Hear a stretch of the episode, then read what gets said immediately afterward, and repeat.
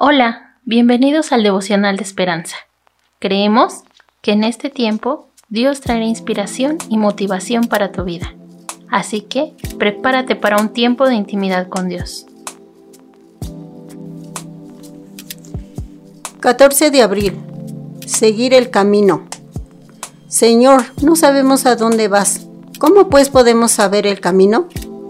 El autor dice, la tarde caía mientras seguía al Ibao por las bordes de la terraza, cortadas en las montañas de la región central de China.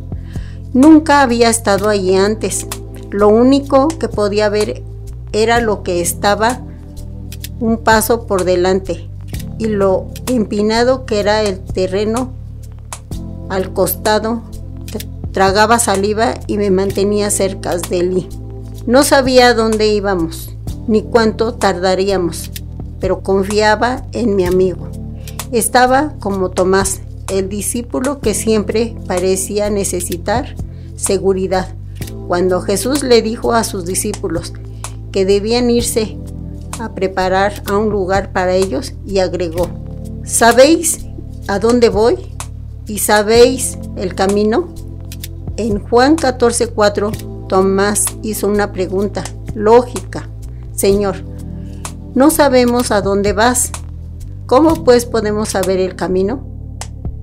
En el versículo 5, Jesús nos, no disipó la duda de Tomás con una explicación sobre dónde lo llevaría, sino que simplemente le aseguró que él era el camino hacia ese lugar y que con eso bastaba. Nosotros también tenemos preguntas sobre nuestro futuro.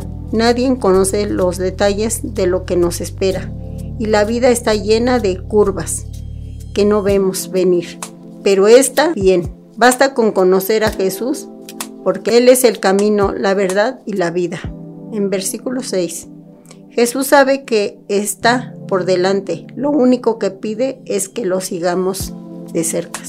Padre, gracias porque Jesús es el camino al cielo y nuestro, y nuestro destino.